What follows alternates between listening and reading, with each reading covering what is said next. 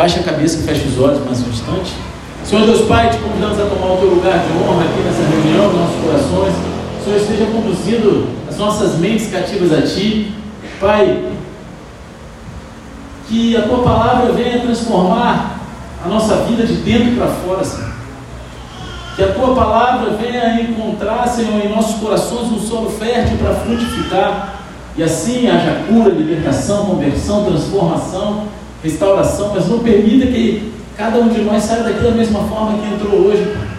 Em nome de Jesus eu clamo a Ti, pela Tua misericórdia, enche Teus filhos com Teu Espírito Santo, com a Tua glória.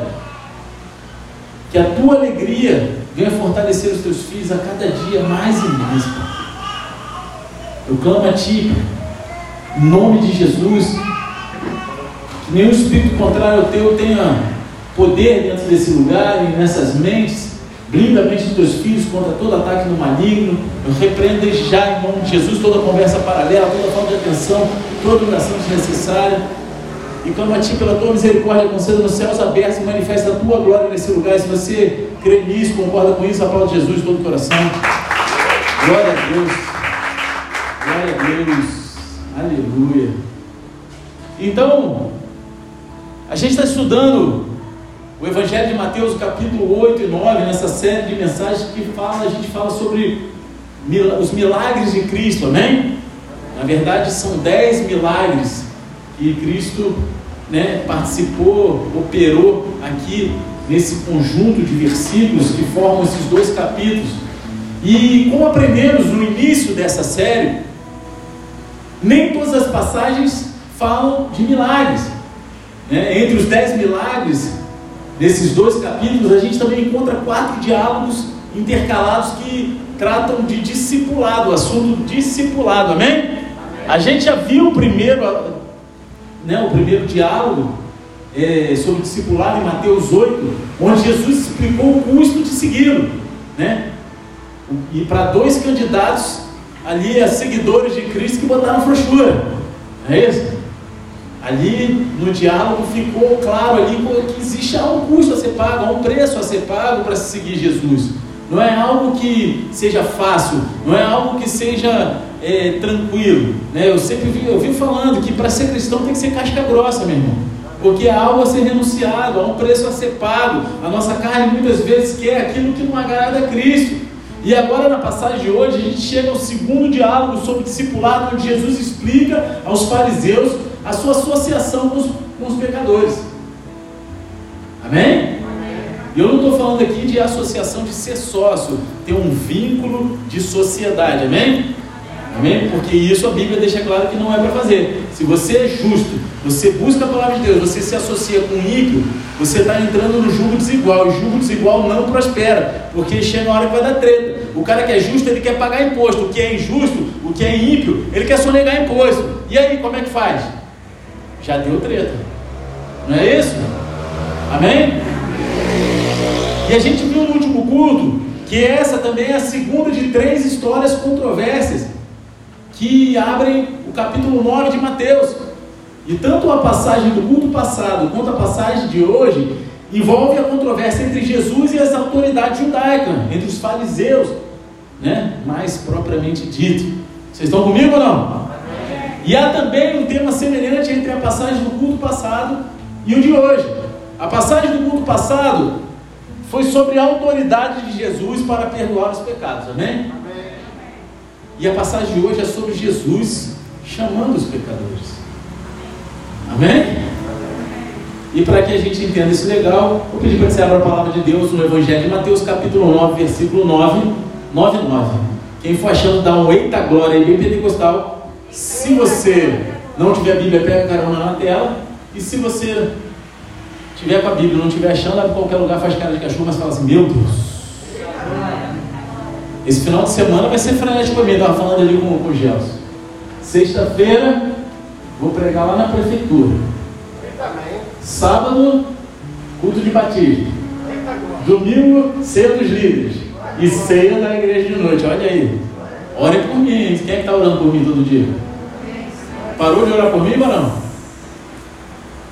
Eu perguntei para ele, sabe o quê? A gente viajou junto para pegar a moto dele, me constrangeu, eu chorei tudo. É verdade. Tocou o despertador, aí eu fui zoar ele, né? Nove horas da noite, né? Nove e meia da noite, tocou o despertador.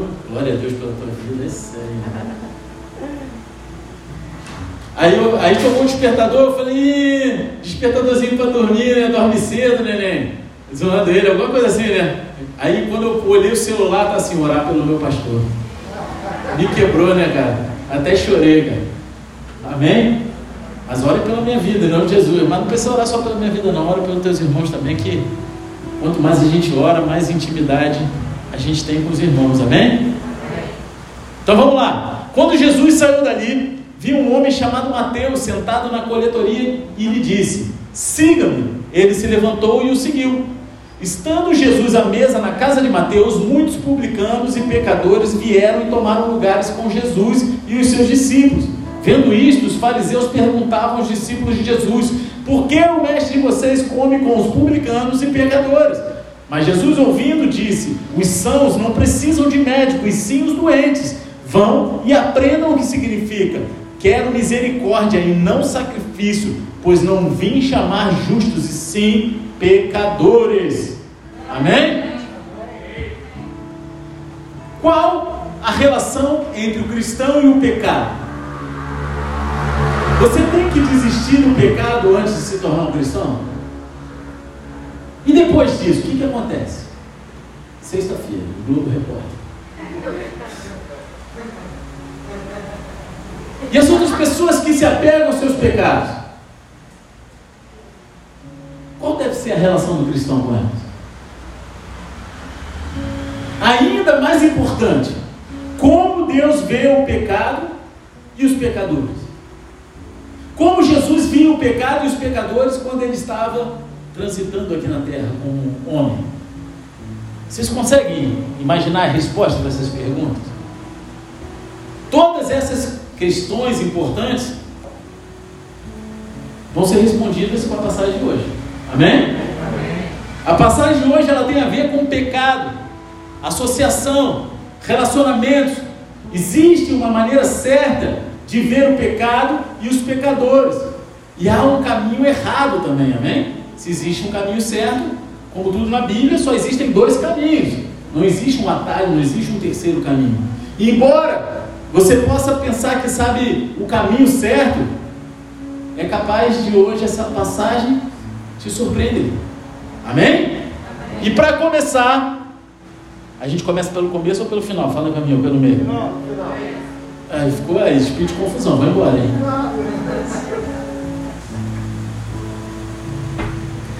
Em primeiro lugar, Jesus ele chama os pecadores. Mateus ele nos dá um exemplo de Jesus chamando os pecadores no, no capítulo 9, no versículo 9, quando ele fala assim: quando Jesus saiu dali, viu um homem chamado Mateus sentado na coletoria, coletoria de impostos, amém? Era uma cabine, um lugar onde ele ficava lá coletando os impostos e disse: Siga-me. Ele se levantou e o seguiu. Ele foi lá e chamou um pecador. Amém?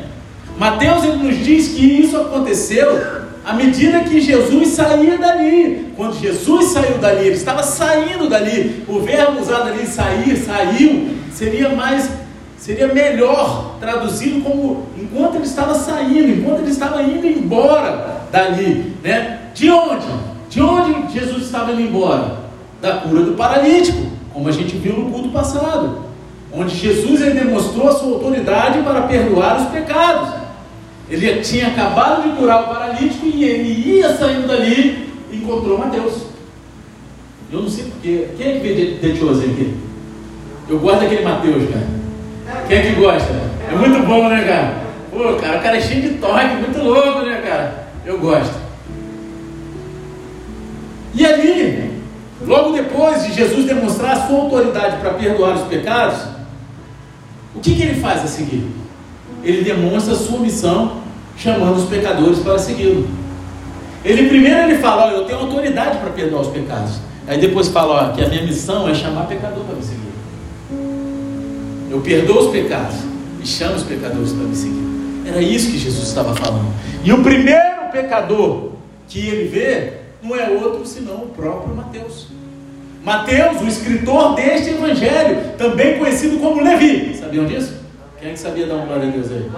Olha aí. Mistério. E ele, ele, ele próprio está escrevendo sobre si, aqui, na terceira pessoa. Né? Eu acabei de fazer um texto, eu não, contratei a pastora para fazer um texto na terceira pessoa. Que ela é jornalista, vocês não sabem? Minha esposa é jornalista. E aí eles pediram um texto a meu respeito, que eu escrevesse um texto a meu respeito, para colocar no manual do pregador de asfalto desse ano, para ser lançado. Aí eu contratei o serviço da pastora, né? Jornalista, né? E aí ela escreveu em terceira pessoa, mas foi ela, não fui eu, né? Era para ter sido eu, mas eu falei, pô, nada melhor do que uma jornalista para escrever um texto, né? Mas, e ele está escrevendo sobre si próprio, sobre o seu próprio chamado para seguir Jesus.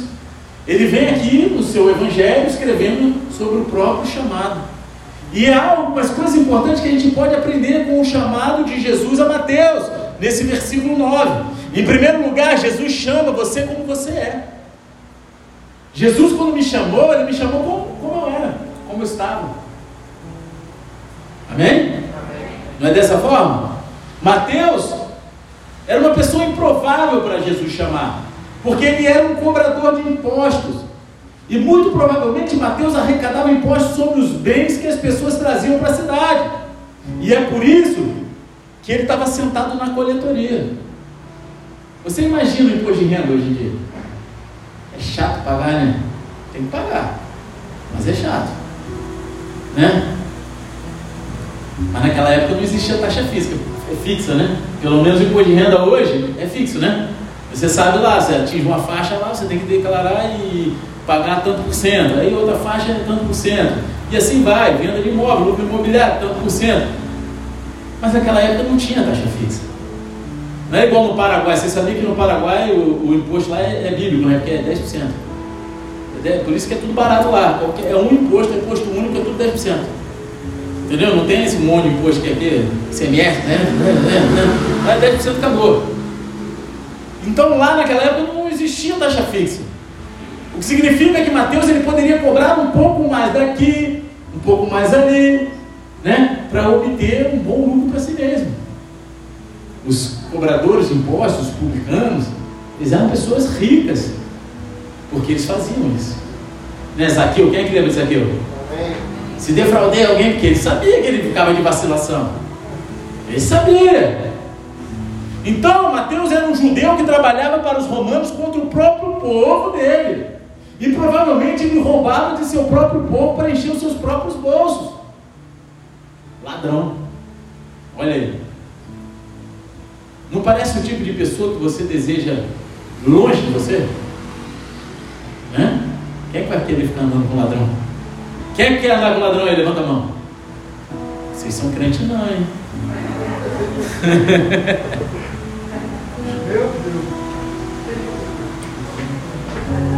E ainda assim Jesus foi lá e o chamou. E onde estava Mateus quando Jesus chamou? Lá na coletoria de impostos. Estava lá.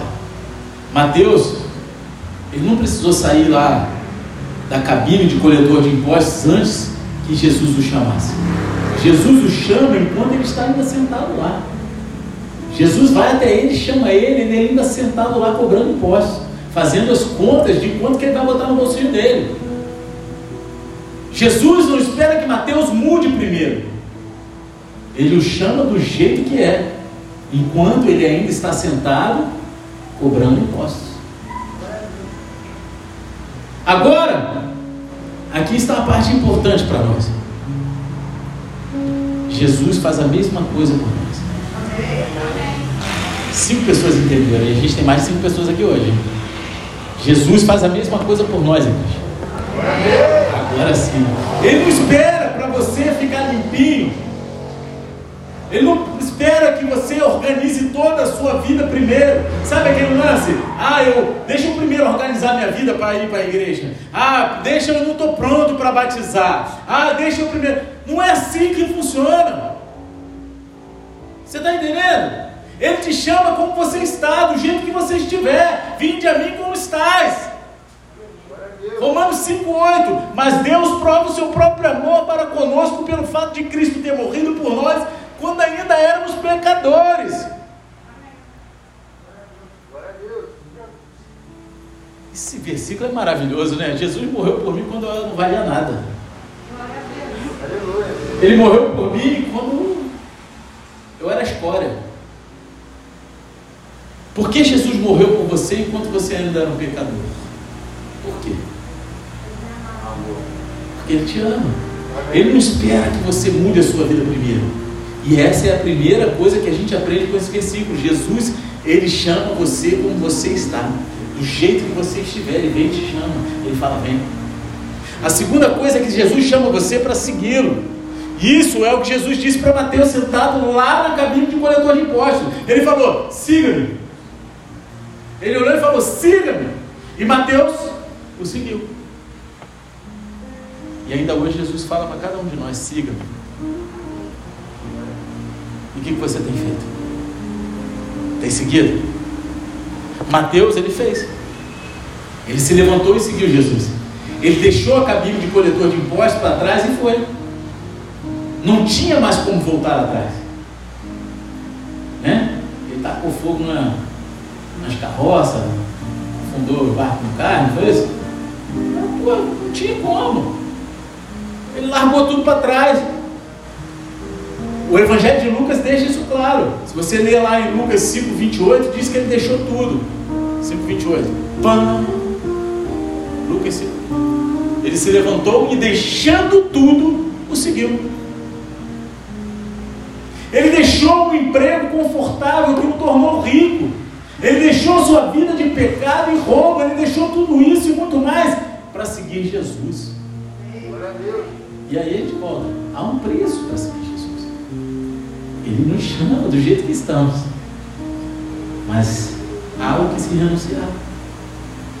Jesus, ele te chama como você é, como você está, mas ele não deixa você ficar como está, ele não deixa você permanecer da mesma forma, ele não chama para ficar do jeito que você é, ele te chama quando você ainda está no pecado, mas ele também te chama para fora do seu pecado.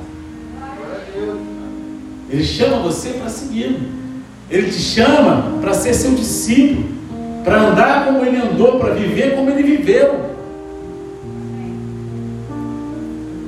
Efésios 4, 22 diz o seguinte: Quanto à maneira antiga de viver, vocês foram instruídos a deixar de lado a velha natureza, que se corrompe segundo desejos enganosos, a se deixar renovar no espírito do entendimento de vocês, e a se revestir, revestir da nova natureza, criada segundo Deus em justiça e retidão, procedentes da verdade.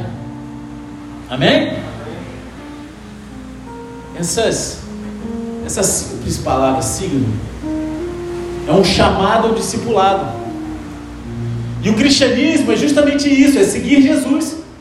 O cristianismo é deixar tudo de lado para seguir Jesus.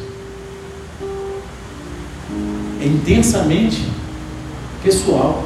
O cristianismo não é como qualquer outra religião. Ele é pessoal. Quando você vem a Cristo, você está seguindo uma pessoa, não simplesmente um conjunto de regras, um estilo de vida. Você está entendendo? O que esse versículo sobre Jesus chamando Mateus nos ensina? Jesus ele chama pecadores. Você não precisa organizar a sua vida antes de vir a Jesus. Jesus chama você como você está mas ele não deixa você do mesmo jeito. Ele chama você para segui-lo. E essa é a primeira situação que a gente aprende na passagem de Mateus hoje. Jesus, ele chama pecadores. Amém? Amém. Quem foi chamado por Jesus? Amém.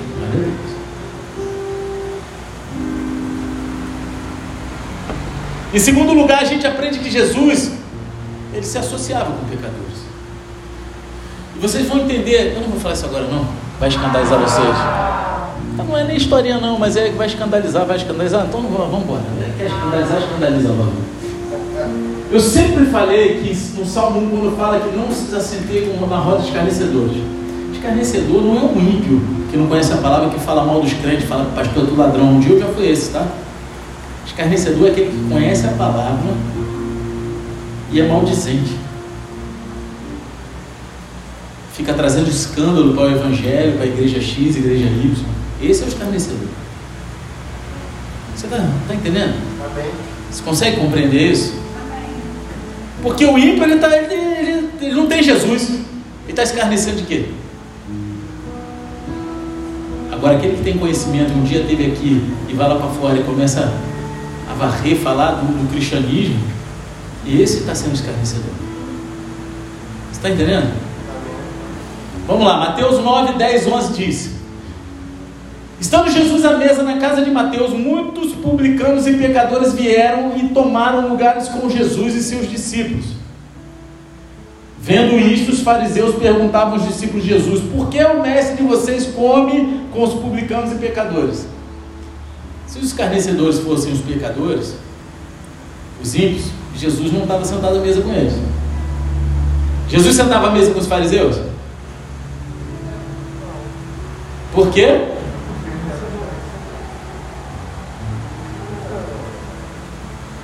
Será? Será? Amém? Estão comigo ou não? Amém. Depois que Mateus deixou tudo para seguir Jesus, deu uma festa em sua casa. Estava feliz. Ele encontrou o caminho dele. E claro, ele convidou os seus amigos. Né? Quem dá uma festa em casa quer chamar os seus amigos. Não é verdade? Só que quando você é um cobrador de impostos e é desprezado pelo seu próprio povo, quem são os seus amigos? Outros cobradores de impostos, outras pessoas desprezadas. Amém? Tantos cobradores de impostos e outros pecadores vieram comer com Jesus e seus discípulos. Eram os amigos de Mateus. Eram aqueles que andavam com ele, porque o resto desprezava, cuspia. Era comum naquela época, quando um publicano, cobrador de impostos, passava, o pessoal cuspia neles. O José mostra isso. Não mostra não? É porque mostra, mostra sim. É porque você já está na segunda, você esqueceu lá da primeira, né? Na primeira, quando ele foi chamado, o pessoal ele passava e nem cuspia. E era comum, se você estudar, você vai ver que a galera cuspia desprezado. E é importante entender o que Mateus ele quis dizer com a palavra pecadores aqui, amém? Porque ele fala publicanos e pecadores, não é isso? Cobradores de impostos e pecadores. Ele não está dizendo que algumas pessoas são pecadoras e outras não. Ele não está diferenciando ah, os publicanos que não são pecadores junto com outros com, com os que são. Não, somos todos pecadores. Mas a população em geral naquela época usava essa palavra para aquelas pessoas que praticavam, participavam do que eles consideravam um dos piores pecados. Né? Eram os coletores de impostos, os bêbados, as prostitutas da cidade. Eles chamavam de pecadores, porque eles sentiam que esses pecados em particular eram muito piores do que seus próprios pecados. A palavra usada aqui no original é a palavra amartolos, que quer dizer, segundo o dicionário Strong de concordância, né? diz o seguinte: que é dedicado ao pecado, um pecador, não livre de pecado, preeminente pecador, especialmente mal, homens totalmente malvados, especificamente de homens marcados por determinados vícios ou crimes, coletores de impostos, pagão e idólatra. Todo esse tipo de gente enquadra nessa palavra pecadores, citada aqui, amém? Então Mateus ele dá uma festa e muitos cobradores de impostos e pecadores vêm e comem com Jesus e seus discípulos, né? Pecadores, prostitutas, criminosos, todo pior da raça que tem. Igual o teu pastor falou um dia lá, valia nada. Amém? E Jesus ele está jantando com piores piores, pecadores notórios que são rejeitados e desprezados pelo povo. Só que tem umas pessoas que leem essa passagem e usam para desculpar os seus pecados. Né? Eles dizem que essa passagem mostra que Jesus não se importa com a maneira que você vive. Jesus ele sentava à mesa com os pecadores, aí ele senta à mesa comigo. Contigo à mesa, assentarei. Canto mal pra caramba, né? mas é bom.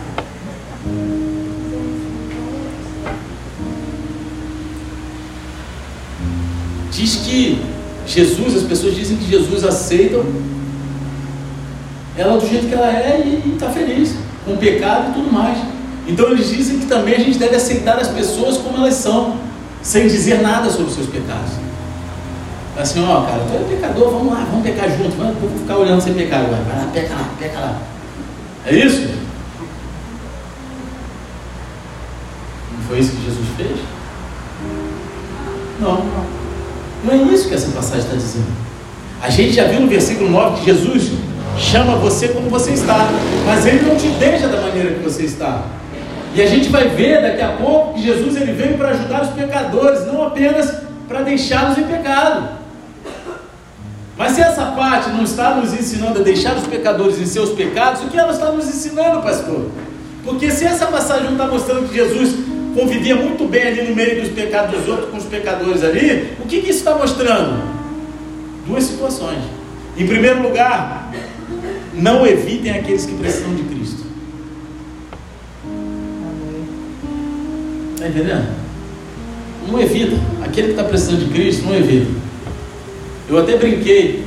Eu ia contar a história, ah. Hoje tem pouco ar, né? Foi o primeiro, né?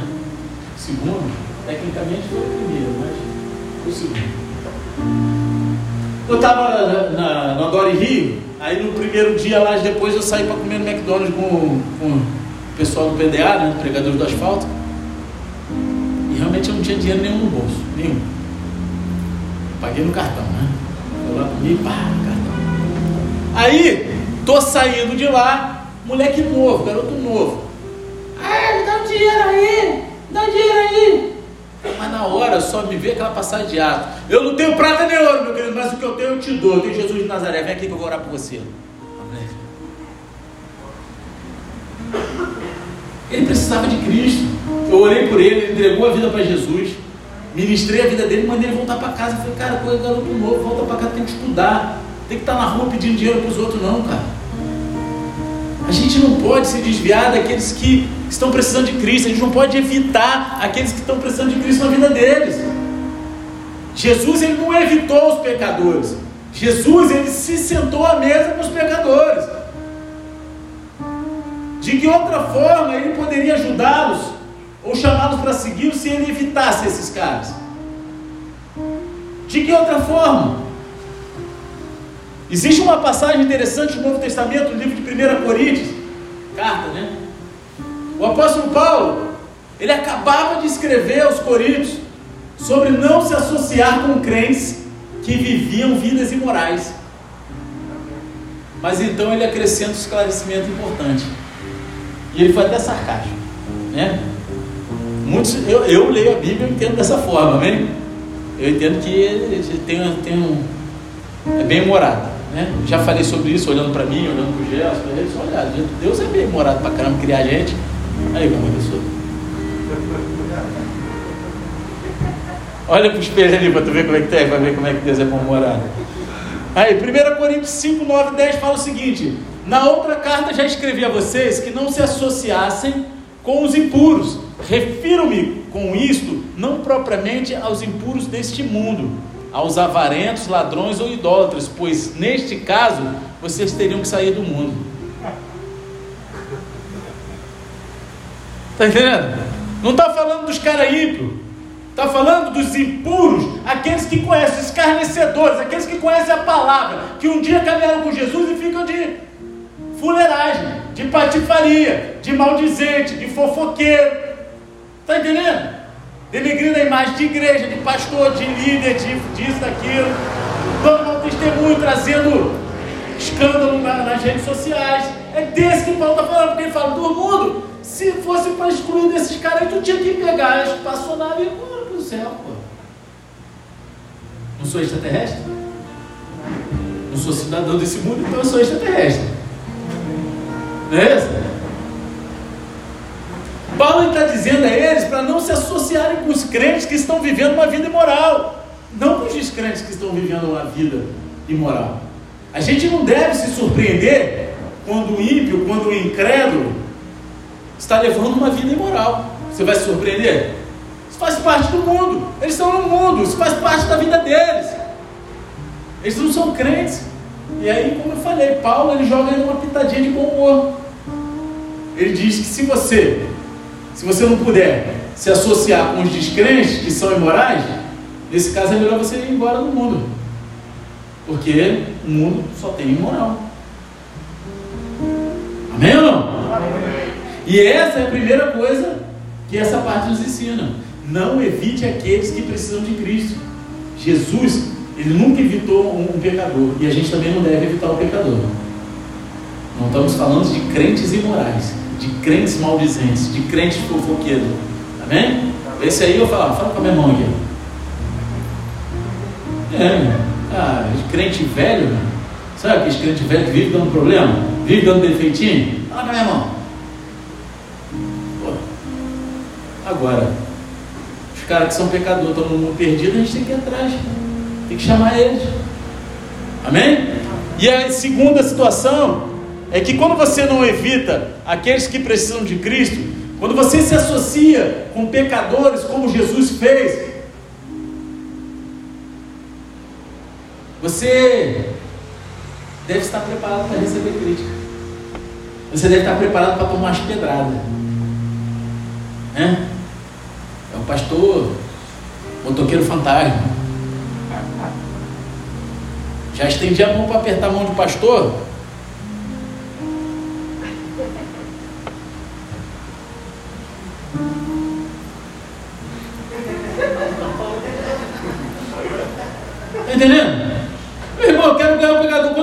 Desafio da Santa Ceia, eu falo, vai pegar o ímpio, vai pegar o perdido, sabe o quê? De crente, a igreja está cheia, cara. Vamos ganhar os que estão perdidos. Foi para isso que Jesus veio. Você está entendendo? Vamos lá pegar eles. A gente tem que estar preparado para tomar pancada. Por que, que o Bola de Neve foi muito apedrejado e muito criticado desde o início do ministério? Porque a gente ia atrás dos loucos, porque tinha uma prancha no altar. Até hoje, nós somos a igreja dos maconheiros. Pastor fuma um baseado lá atrás, atrás do altar, ó, todo curva. Eu te desafio a achar a salinha do baseado aqui.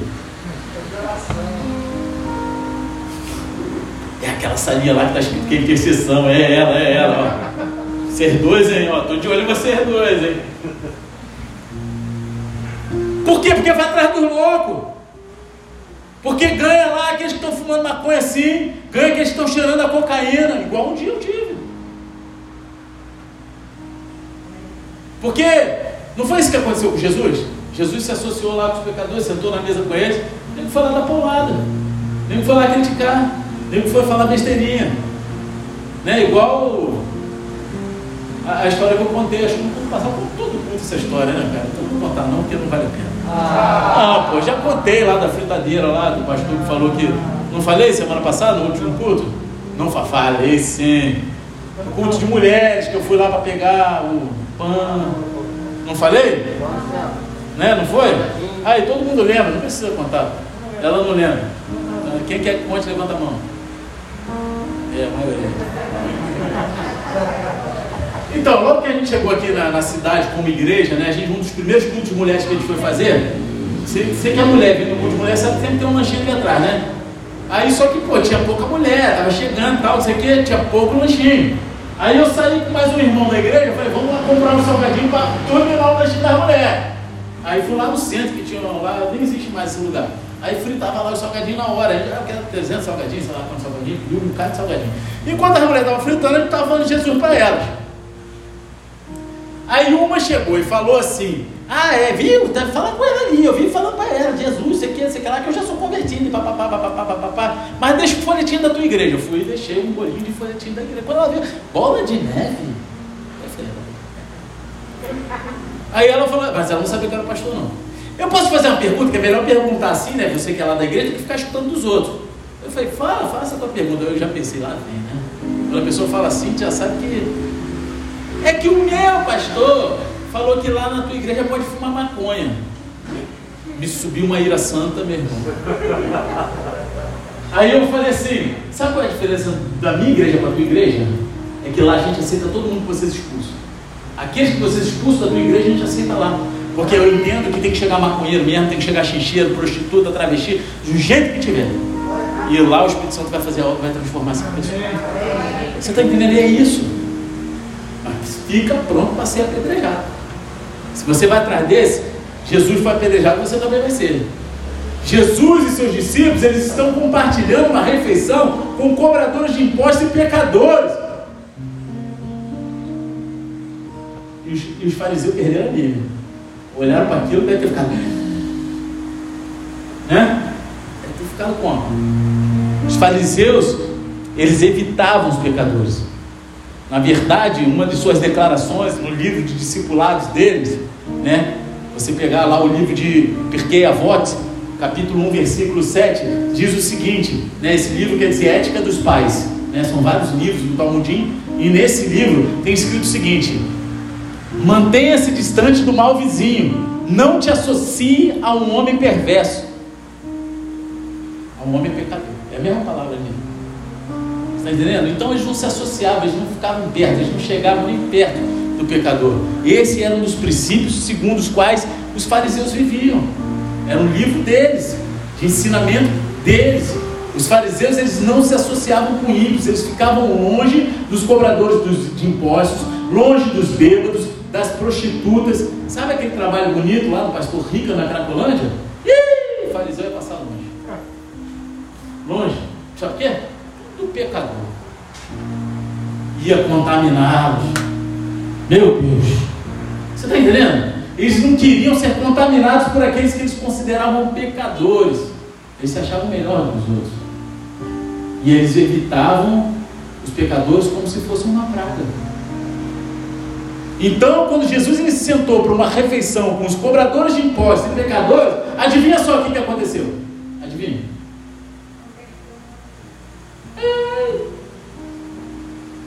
Ele foi criticado pelos fariseus. Ele foi perturbado. Tem certeza que Jesus deve ter subido assim, deve ter falado assim, não, não posso. Né? Devia ser vontade de crer. Você, eu posso sentir um desdém na, nas palavras daqueles fariseus. Vocês conseguem sentir? Quem consegue dar uma glória a Deus? Eles perguntam aos discípulos de Jesus: Por que, que o mestre de vocês come com os publicanos e pecadores? Vê, tá com dedinho assim, aquele dedinho de nojinho, sabe? Por quê? Superioridade. Meu querido, esteja preparado para receber crítica, paulada, pedrada, ao estender a mão para aqueles que precisam de Cristo. Porque ao te verem com pessoas em situação de rua, com os, noia, como chamam lá em São Paulo, sabe, com os perdidos, com as prostitutas, com os travestis, com os maconheiros, com os xixeiros, com os traficantes. Vamos perseguir. Mas eles não precisam de Cristo? Como eles vão receber Cristo se a gente não for lá pregar para eles?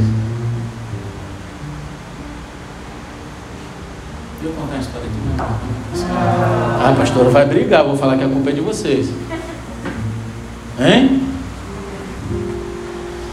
Quando era lá da igreja da Barra, acho que você lembra, acho que já estava lá, que a gente fez aquela ação social lá na, na Rocinha. Lembra disso? A gente invadiu a Rocinha com várias toneladas de alimento. Assistência social boladona.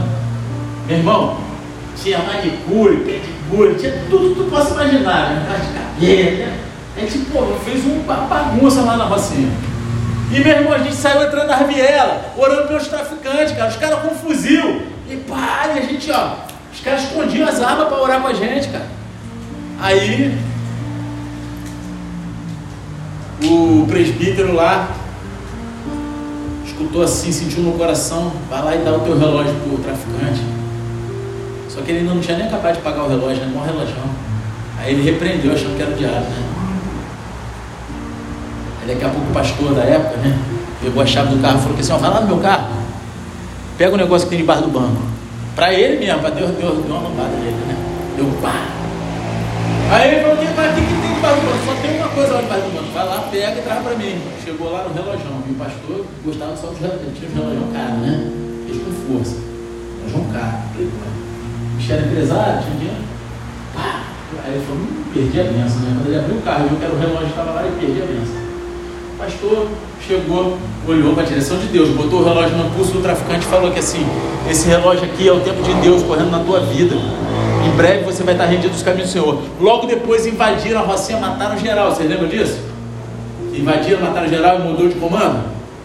Ele foi um dos poucos que conseguiu fugir e pediu abrigo. O pastor deixou o telefone com ele. Ele foi para casa de recuperação e se converteu. Ficou lá. A Deus. Se a gente não tivesse ido lá, ele já está morto, né? Será? Você está entendendo? A gente vai receber crítica quando a gente estender a mão para aqueles que precisam de Cristo. Vão ter uns fariseus modernos por aí que pensam que você deveria se afastar desse tipo de pessoa. Mas é de vital importância que você não evite aqueles que precisam de Cristo. Amém? Evite situações e lugares que Cristo não iria, amém? Ah, agora eu vou lá na boate, porque eu tenho que estar lá do lado daqueles que precisam de Cristo. Eu vou lá na boate. Vigia. Amém? Agora as tapas na, na pé da orelha, rapaz. A gente tem que ir atrás deles. De que outra forma eles vão conhecer Cristo e segui-lo se a gente não, se a gente evitar eles. Quando você é criticado por fazer coisas que Deus te chama para fazer, você precisa se lembrar do que Paulo falou lá em Gálatas 1,10, quando ele falou assim: ó, por acaso eu procuro agora o favor das pessoas ou o favor de Deus? Paulo, eu gosto de Paulo, cara. Paulo, Paulo é, é pô, Paulo chamou Pedro de fanfarrão, de simulado. Fala assim, até moleque, tira essa farda. Né? Tira essa farda, até moleque. Deve ter falado isso, né? Mas não podia escrever, né? Aí ele vai falar: por acaso eu procuro agora a favor de pessoas ou a favor de Deus? Ou procuro agradar pessoas? Se eu estivesse procurando agradar pessoas, eu não seria servo de Cristo. Amém.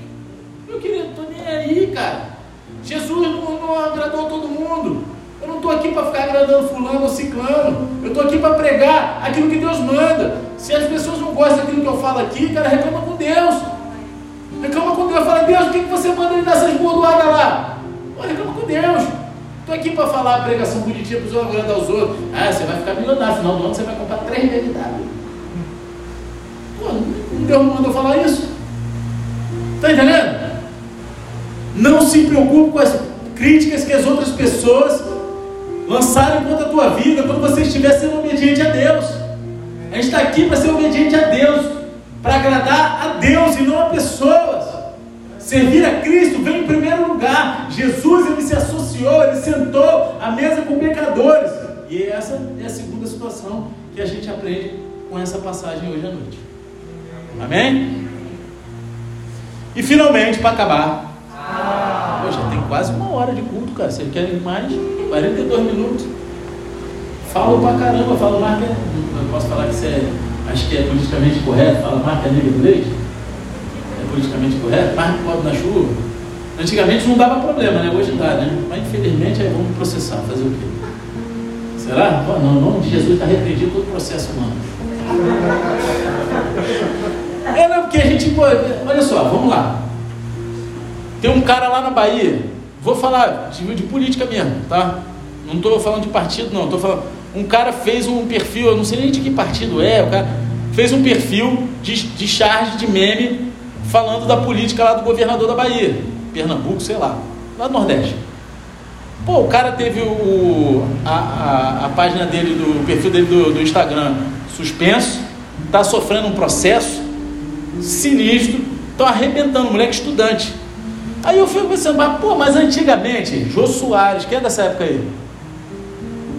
Chico Anísio, Trapalhões, quem é dessa época aí? Eu não sou não, eu vi no YouTube, tá? Satirizavam tudo que é político, não podia ser de direita, esquerda, centro, do jeito que viesse, eles satirizavam e ninguém era preso, ninguém perseguia. Hoje virou uma loucura. Não é? Por que, que eu falei isso? Não sabe, né? Também não sei. Ah, não, porque eu falei que eu, que eu falei um negócio politicamente correto, tá vendo? Não está prestando atenção em nada, rapaz. Te amo, tá? A outra só concorda. É verdade, pastor. Vamos marcar um gabinete. A cara dela, ela, ela, ela até riu, viu? É só o olhinho a gente já lê, né? O que que tá.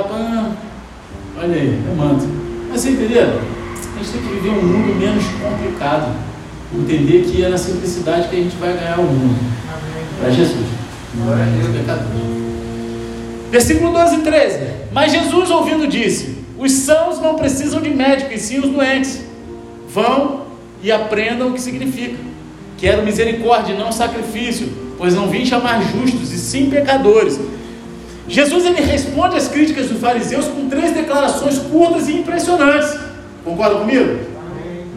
E cada uma delas destacando o fato de que Jesus veio para ajudar os pecadores. Em primeiro lugar, Jesus diz para eles: os sãos não precisam de médico, e sim os doentes. Olha aí, que revelação, hein? Jesus ele se associa aos pecadores, ele senta à mesa com os pecadores, não como um pecador, nem como alguém que os deixa em pecado. Em vez disso, ele está lá com os pecadores como um médico que está com os enfermos, com os doentes. Ele não está ali para condenar ou tolerar, mas para ajudar e curar. Não é essa a função do médico? É isso. Não é para apontar o dedo, não é para condenar, não é para ajudar a curar, para trazer remédio. Imagine que você é um médico. Vamos lá, historinha. Quem leu Movido pela Eternidade? Reino de Afabel. Vocês são crente não, rapaz. Vocês são crente não. Fico falando isso aqui, acho que há uns 10 anos que eu estou aqui de pastor, desses 8, eu falo isso, né? De 8 anos que eu estou aqui com pastor, há 10 anos que eu falo isso. Mas não tem nada a ver com o reino de não. É só uma historinha ilustrativa igual do reino de que eu gosto. Imagine que você é um médico. Aí você tem duas cidades para você ir: a cidade A e a cidade B. Só que na cidade A é todo mundo saudável, ninguém fica doente. Lá a galera malha, se alimenta bem, sabe? É uma cidade que não tem índice de doença nenhuma, a galera tranquilona. Só que na cidade B todos estão doentes e precisam de cuidados. Para onde que você vai? Obviamente para a cidade B. Só que parecia que os fariseus não entendiam isso quando se tratava de Jesus chamando os pecadores e sentando na mesa com eles. Jesus escolheu a cidade doente, porque ele veio para os doentes e não para os sãos. Amém? E no entanto, isso sempre foi o que estava no coração de Deus, mesmo no Antigo Testamento. Vamos lá, em Ezequiel 34, 15, a gente lê o seguinte: Eu mesmo apacentarei as minhas ovelhas e as farei repousar, diz o Senhor Deus. Buscarei as perdidas, trarei de volta as desgarradas, e enfaixarei as quebradas e curarei as doentes, mas destruirei as gordas e fortes, eu as apacentarei com justiça. Vai brincando de boi gordo na igreja minha para tu ver. Deus falou aqui, ó, eu destruirei as gordas e fortes. Recebe, recebe igual gordo. Não estou falando fisicamente não, tá? É, Estão os dois sentadinhos ali, rapaz. Eu também estou nessa, né? Mas, Você, tu também está chegando lá, cara. Vigia, A gente tem que fazer um desafio, né? Desafio fit. É, vamos fazer depois? 10 quilos no mês. Aí depois postar na rede social.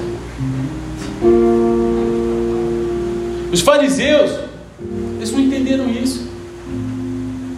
Então Jesus foi lá e deu, deu a eles a ilustração de um médico e um enfermo. Não são os saudáveis que precisam, são os doentes.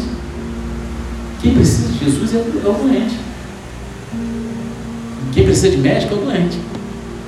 Mas eu vou te dizer uma coisa: ninguém chega no hospital com a mão esquerda quebrada mostrando a direita. Aqui na igreja tem um monte de gente faz isso. Esconde a quebrada e só mostra as coisas boas. Ah, eu sou o cara. E, tá, e, os defeitinhos que precisa consertar estão tá escondidos. É isso que você precisa mostrar para ser curado. É esse que você precisa buscar ajuda. Agora, a razão pela qual os fariseus não entenderam é porque a atitude deles estava errada. A segunda coisa que Jesus diz para eles é: vão e aprendam o que significa, que era misericórdia e não sacrifício. Jesus está citando Oséias 6,6 aqui, né? A citação aqui, ele cita o Antigo Testamento, que era a Bíblia que ele lia. Mas por que, que ele escolheu essa citação em particular? Porque a gente não pode ajudar as pessoas se a gente não tiver misericórdia delas. Se você não olhar para a pessoa e tiver compaixão e misericórdia dela, você não tem como ajudá-la. A nossa atitude para com os pecadores não deve ser de aceitação ou de evasão, meter o pé. Não, e sim de misericórdia. Como seguidores de Jesus, a gente não, não deve aceitar o pecado e nem evitar o pecador. Amém? Nem aceitar o pecado, nem evitar o pecador. Em vez disso, a gente deveria buscar misericordiosamente conduzir os pecadores a Cristo, que é o único que pode ajudá-los. Eu não tenho poder para ajudar ninguém. Mas se a gente conduzir as pessoas a Cristo, Cristo ele cura, restaura, transforma, liberta.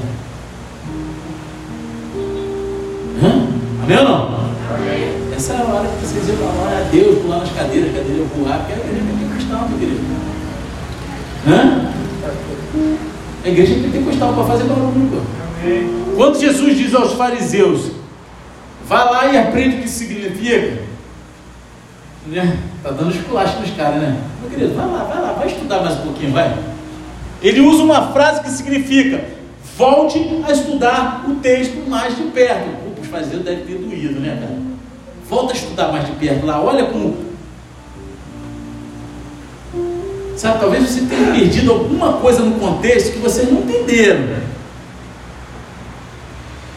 Talvez eles tenham perdido o fio da meada ali na situação.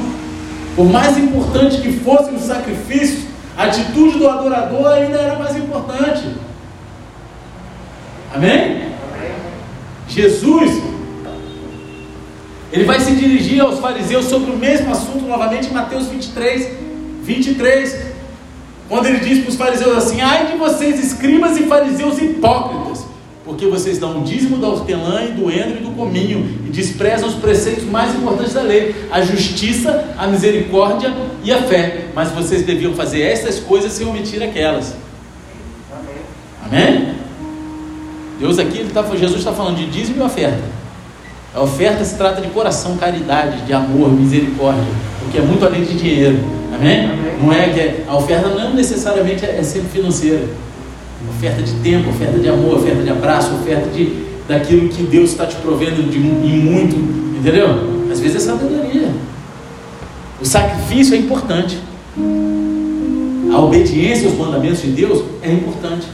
Mas se você não fizer isso com amor e misericórdia no teu coração, você está fazendo errado, meu Deus, Ele não quer Misericórdia em vez de sacrifício e obediência. Em vez disso, ele deseja misericórdia junto com sacrifício e obediência. Deve fazer essas coisas se omitir a outra. A tem que fazer tudo, participar do, do todo. Jesus está dizendo que porque Deus é misericordioso conosco, nós também devemos ser misericordiosos com os outros. Como está escrito em Efésios 4,32. Pelo contrário, sejam bondosos e compassivos uns para com os outros perdoando uns aos outros, como também Deus em Cristo perdoou vocês. Será que a gente perdoa como Cristo nos perdoa? A gente tem dificuldade de perdoar, né? A gente quer pagar o mal com o mal. A gente olha para a pessoa que vacilou com a gente, a gente leva para o lado pessoal. As pessoas dão mole, a gente leva para o lado pessoal. Só que Deus ele chama a gente a perdoar. Ele nos perdoou. A gente era merecedor do perdão de Cristo. Meu irmão, por mim eu batia nos Bíblia todos, né? que era assim que eu chamava os crentes, esses Bíblia chato. O pai do amigo meu, que era um policial endemoniadão, aí veio um maluco lá, tocar na casa dele de manhã, para falar de Jesus, não sei o que, ele pegou na arma dele um monte de tiro para cima do cara, se o cara não desce rolando a escada, né? A escada rolante que ele inaugurou no prédio. Meu irmão tinha tomado tiro. E eu achava isso engraçado. Eu merecia misericórdia de Deus? Merecia o amor de Cristo, o perdão de Cristo? Merecia? Não merecia. Nenhum de nós. Por que, que a gente não usa a mesma face da moeda para com os nossos irmãos? Para com aqueles que estão caminhando lado a lado com a gente? A gente tem dificuldade, né? Jesus ele disse aos fariseus três coisas em resposta às críticas dele. Em primeiro lugar, Jesus ele fala que não são os saudáveis que precisam de médico, mas os enfermos. Em segundo lugar, Deus deseja misericórdia e não sacrifício. Então, finalmente, que ele não veio para chamar os justos, mas os pecadores. Não é isso? Ele fala lá, versículo 13: Pois não vim chamar justos, e sim pecadores. E essa é uma ótima notícia para nós. A Bíblia nos diz que não existe um justo. Não é isso?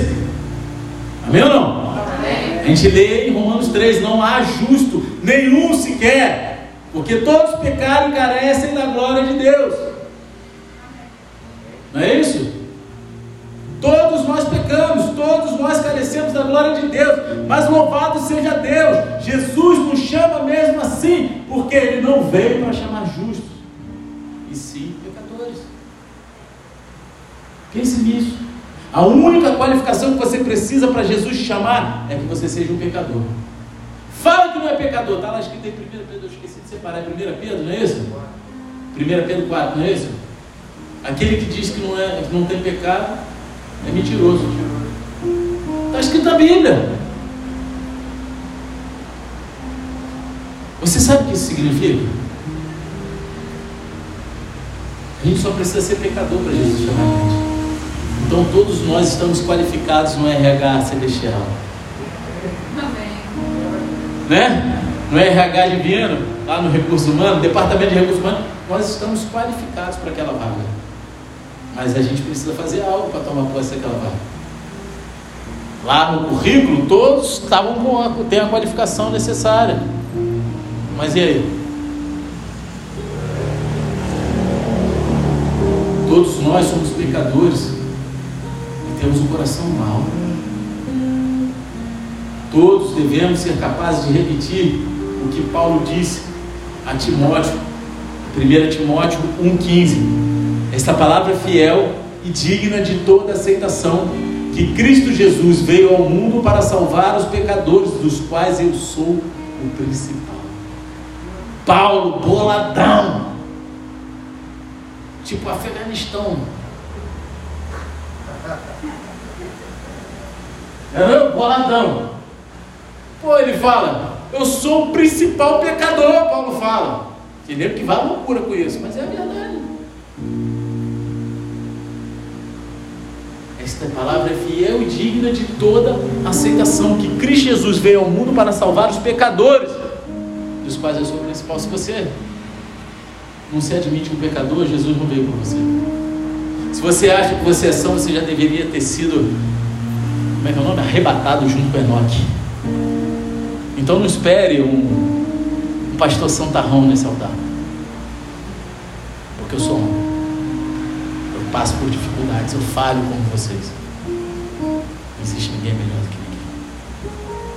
A gente só tem que entender o nosso lugar, porque Jesus está doido para nos resgatar. E Ele quer tirar a gente do nosso pecado, não seja ele que for.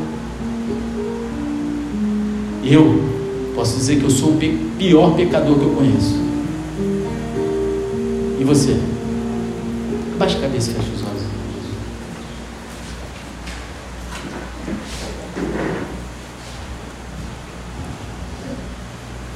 que essa passagem significa para nós hoje? Em primeiro lugar, significa que qualquer pessoa pode vir a Jesus. Não importa o quanto você tenha pecado contra Deus ou falhado com as outras pessoas na sua vida. Você não precisa organizar a sua vida primeiro para vir a Jesus. Jesus ele chama pecadores.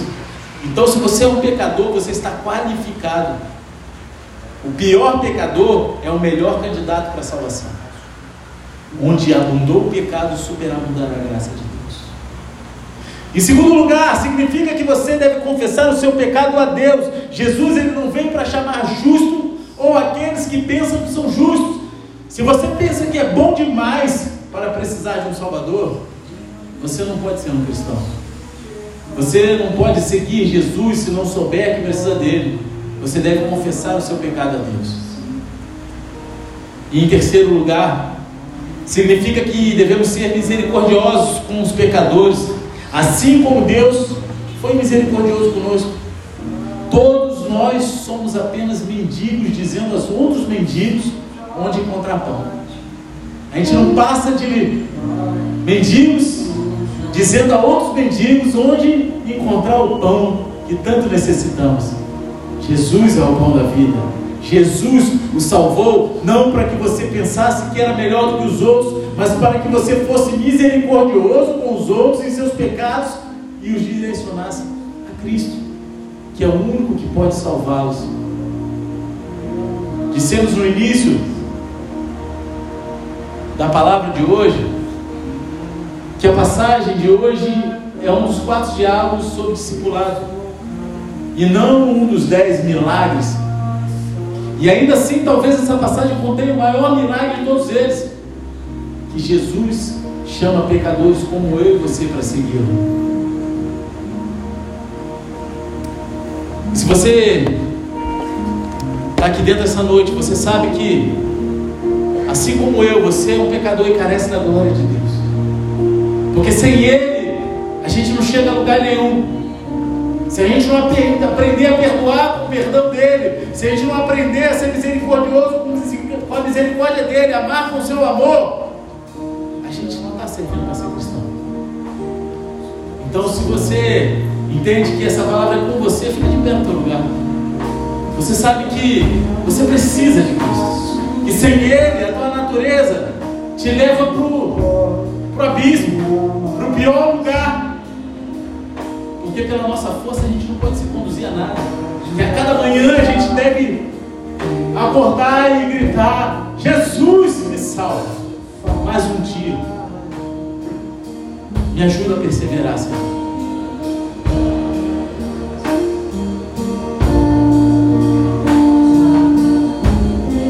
Senhor Deus Pai, nos colocamos diante de Ti como pecadores que necessitam da Tua graça, da Tua misericórdia, da Tua glória. Nos conduza, Senhor, em santidade, perseverantes no Teu caminho, Senhor, renunciando o que temos que renunciar para segui-lo, Assim como Mateus abandonou a caminho de coletoria, Senhor, que nós venhamos abandonar aquilo que nos prende ao pecado, Senhor que possamos ouvir a tua voz, siga-me, e prontamente abandonar tudo e ir atrás de ti, Senhor. Que nada venha se pôr entre nós, porque nós declaramos todo o nosso amor a ti. Somos falhos, pecadores, mas a tua graça, o teu amor, a tua glória e a tua misericórdia nos alcançou, e por isso te rendemos graça, por isso te bendizemos, e por isso geramos uma atmosfera de gratidão. Pai, obrigado, porque até aqui o Senhor nos conduziu, o Senhor nos ajudou, até aqui nos ajudou o Senhor. Oh Pai, Ebenezer, Senhor. E agora clamamos, Maranata, Venha nos buscar, Senhor. Volta, Senhor. Venha sobre a terra, busca os seus. Nos capacita a ganhar corações para Ti, Senhor. A conduzir os pecadores até Ti. Que a gente não se venha se desviar daqueles que necessitam da Tua graça, assim como nós, Pai. Mas nos dê, ó oh, Pai, estratégias, amor, para